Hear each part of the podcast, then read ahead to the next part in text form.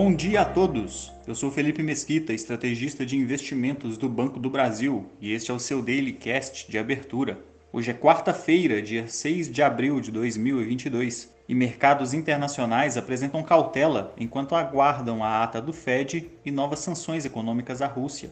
Nos Estados Unidos, a diretora do Federal Reserve disse ontem que estão dispostos a retirar estímulos econômicos em um ritmo mais acelerado, caso a inflação alta persista nas próximas leituras. A fala contribuiu para que os índices acionários fechassem em baixa, atingindo principalmente a Nasdaq, já que empresas ligadas à tecnologia são mais sensíveis a cenários de elevação nas taxas de juros, Agora pela manhã, os índices futuros também operam em baixa. Já na parte da tarde, será divulgada a última ata de decisão de política monetária do Federal Reserve, podendo trazer mais volatilidade aos mercados globais caso haja sinalização de aperto monetário mais forte do que o planejado anteriormente. Ainda hoje, são aguardadas informações sobre um novo pacote de sanções econômicas aos russos por parte do governo americano. Os mercados asiáticos voltaram dos feriados locais em baixa, com a divulgação dos dados do setor de serviços da China apresentando forte contração da atividade em março, reflexo dos lockdowns aplicados em grandes cidades para conter a onda de novos casos de Covid-19,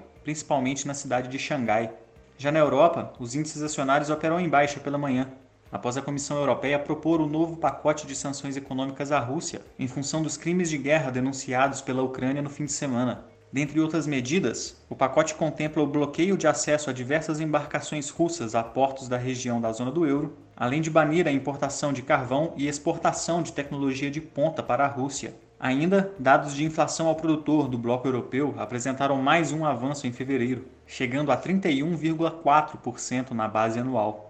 No câmbio, o dólar quebrou a sequência de três baixas consecutivas e fechou em alta de 1,26%, cotado a R$ 4,65.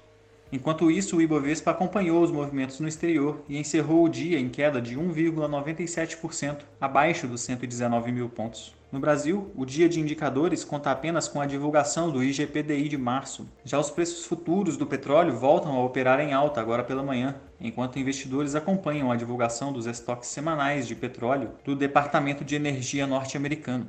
Ficamos por aqui. Um bom dia a todos e até a próxima!